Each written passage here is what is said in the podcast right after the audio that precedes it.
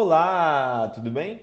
Eu sou Matheus Ribeiro, sou psicólogo e no episódio de hoje eu vou te falar como lidar com uma mente negativa. Mas antes em que a gente chegue no momento em que eu vou te falar alguns passos para que isso aconteça, você precisa saber primeiro, eu preciso te falar primeiro, por que nós temos esses pensamentos negativos. E a resposta é simples. A função mais importante do nosso cérebro é nos manter vivos. Então, ele está constantemente buscando no ambiente ameaças e dificuldades que podem nos prejudicar, que podem prejudicar a nossa sobrevivência, que podem prejudicar também o nosso aspecto psicológico, que podem prejudicar a nossa mente. E uma forma que ele encontrou de trazer alertas para a gente, para que a gente não acabe prejudicando tanto a nossa sobrevivência como a nossa mente, é através dos pensamentos negativos. Então, como você pode perceber, os pensamentos negativos, eles possuem uma função. Um exemplo que eu sempre gosto de citar, que é muito simples, muito fácil de entender. Uma pessoa que vai atravessar uma rua, por exemplo, pode surgir o pensamento para ela que ela pode ser atropelada. E por conta desse pensamento, ela vai olhar para os dois lados antes de atravessar a rua. Então esses pensamentos, eles são alertas para a gente. O que acontece é que algumas pessoas entendem esses alertas como uma verdade absoluta. Uma pessoa que vai viajar, por exemplo, e sofre de ansiedade. E antes de viajar, ela começa a pensar que pode acontecer algum acidente, que vai acontecer algum acidente na viagem. Esse simples pensamento, quando ela interpreta como uma verdade, isso com certeza vai fazer com que ela deixe de viajar, ou até mesmo que ela viaje, só que ela viaje, faça uma viagem em que ela está se sentindo mal, em que ela vai fazer uma viagem totalmente apreensiva. Porque os nossos pensamentos, eles constroem também, eles constroem as nossas emoções.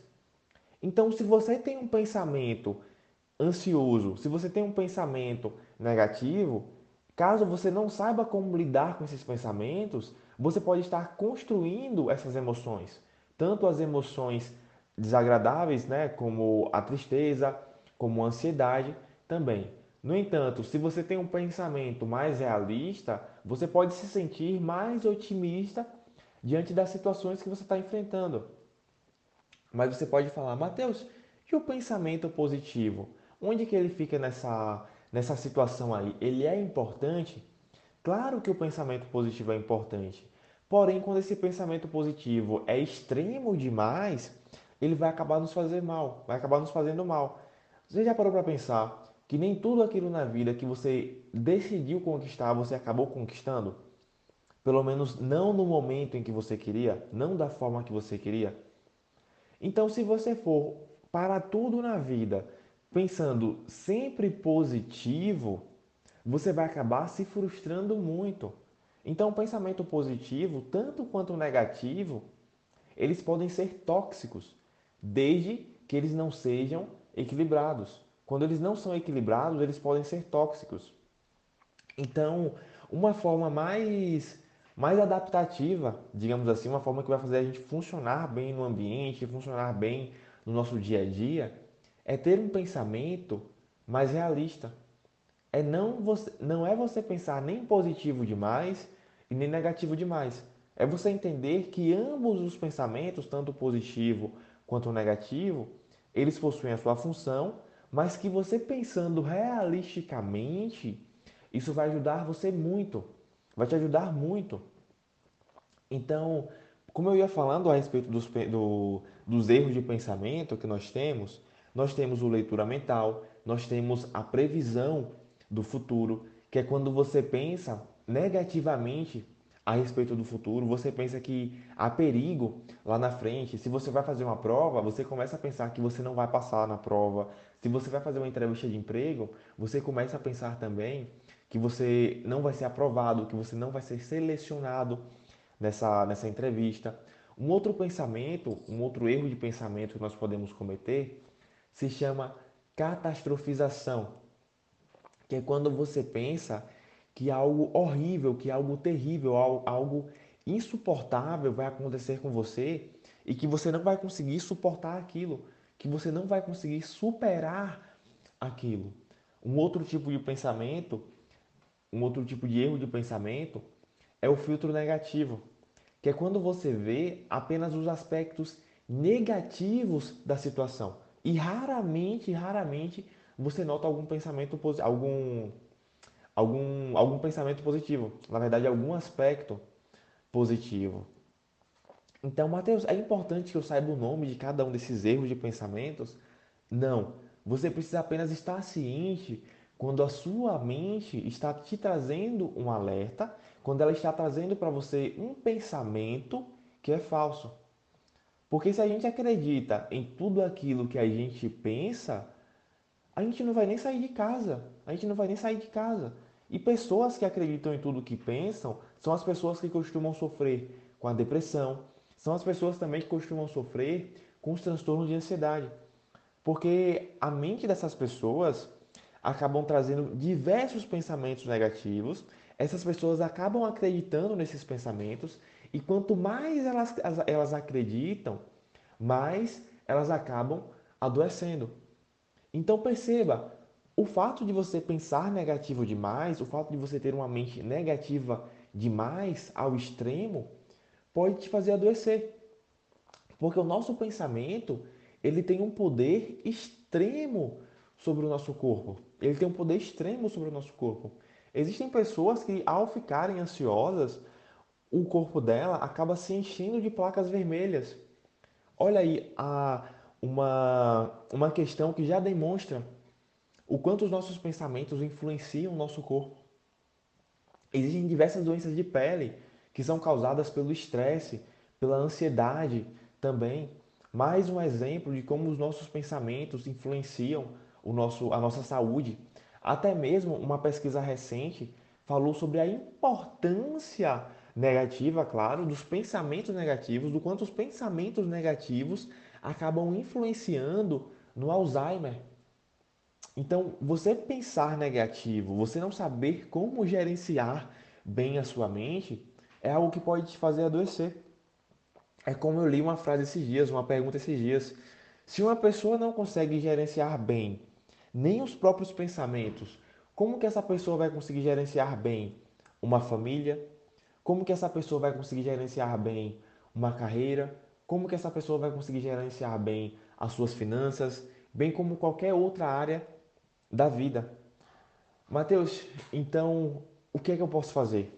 Como que eu posso lidar com esses pensamentos? Antes de saber o que você pode fazer, é necessário que você saiba quais os erros que as pessoas cometem, quando, que a maioria das pessoas cometem quando tem esses pensamentos. Exemplo, tentar parar de pensar. Quando você está tendo um pensamento negativo, por mais que você tente parar de pensar nele, você não vai conseguir. Pode até ser que por alguns instantes, alguns minutos, você tenha um alívio daquele pensamento. Mas aquele pensamento, ele vai retornar ainda mais forte. Tentar se distrair, assistindo Netflix, saindo para se divertir com os amigos, pode fazer com que o pensamento volte mais forte também. Claro que é uma estratégia que a curto prazo pode funcionar muito bem. Por quê? Porque se você está triste e você resolve sair com seus amigos, você está tendo um comportamento positivo. Então, conversando com seus amigos, obviamente você vai se distrair. Caso você relate para eles o que você está pensando, eles podem te ajudar ainda mais sobre isso. Mas o fato é que você precisa aprender sozinho como lidar com esses pensamentos. Porque se a todo momento você ficar buscando chamar os seus amigos para se distrair, é, assistir a Netflix, fazer qualquer atividade apenas para se distrair, os pensamentos eles vão voltar mais forte, ao ponto em que mesmo estando rodeado de pessoas, ainda assim você vai se sentir preso, você vai se sentir aprisionado pela sua própria mente pelos seus pensamentos. Tentar substituir um pensamento negativo por um pensamento positivo também não vai funcionar. Pode funcionar ali por alguns instantes, só que mais uma vez o pensamento vai retornar ainda mais forte, o pensamento negativo vai retornar ainda mais forte. Então, sabendo desses erros, agora eu posso te falar finalmente o que é que você pode fazer para lidar com esses pensamentos. Porque entenda, se você consegue mudar a forma que você pensa, se você consegue mudar a forma que você pensa, você mudará também a sua vivência. Você mudará também a sua vida, tanto em relação à ansiedade, como em relação à própria depressão, bem como em relação a estados emocionais desagradáveis. Você conseguirá ficar ali no meio, no centro, no equilíbrio das suas emoções. E uma das, uma das técnicas que você pode aplicar para que isso aconteça é buscar distinguir quando são pensamentos e quando são fatos. Por exemplo, eu gosto sempre de trazer exemplos que são relacionados a pessoas que sofrem de ansiedade, porque é o público que eu atendo, é o público que eu atendo. Então, uma pessoa que sofre de ansiedade, quando o celular dela toca, ela pode começar a pensar que algo ruim aconteceu. Quando alguém fala, um chefe para ela, o chefe, a esposa, o esposo, enfim, fala que quer conversar com ela, é uma verdadeira tortura para aquela pessoa, porque ela começa a se contar diversas histórias na sua mente onde o pior vai acontecer. Se é o chefe, pode ser que ela vai ser demitida. Se é o, o, o marido, a esposa, enfim, pode ser que eles vão querer terminar, que eles vão querer terminar o relacionamento. Então, uma orientação que eu posso te dar em relação a esses pensamentos é busque distinguir quando são pensamentos, quando são apenas pensamentos e quando são fatos. E como que você faz isso? Imagine-se que você está diante de um tribunal. Tem um advogado de acusação e tem um advogado de defesa. Os dois advogados vão querer provar algo. Por exemplo, se o pensamento é minha esposa vai terminar comigo, minha esposa, meu marido vai terminar comigo. O que é que o advogado de acusação vai fazer? Ele vai trazer diversas provas que comprovam que o pensamento é verdadeiro, que o seu esposo, que a sua esposa vai realmente terminar com você. Enquanto o advogado de defesa, ele vai buscar diversas provas que contestam esse pensamento. Ou seja, você vai buscar os motivos, os motivos pelos quais aquele pensamento é falso e os motivos pelos quais aquele pensamento é verdadeiro. Mateus, me dá um exemplo para ficar mais claro. Ok, qual o indício que você tem que o seu esposo, que a sua esposa vai terminar com você? Ele, vocês vêm tendo brigas constantes, ele vem dizendo que o ou ela vem dizendo que o relacionamento está está ruim, que ele está insatisfeito, ele vem demonstrando tristeza em relação ao relacionamento de vocês? Porque se ele, se ele não vem fazendo isso, são provas que contestam a veracidade do pensamento. Ou seja, são provas que, que dizem, né, que trazem indícios de que o pensamento que ele ou que ela vai terminar com você é um pensamento falso. Então, busque aplicar esta técnica na sua vida, porque ela funciona muito bem. E ao fazer isso, faça utilizando-se de um papel e de uma caneta. Porque quando os pensamentos ficam na nossa mente, eles ficam muito amontoados, eles perdem a nitidez, eles ficam nublados, a gente fica sem conseguir entender direito, a gente fica sem conseguir raciocinar direito.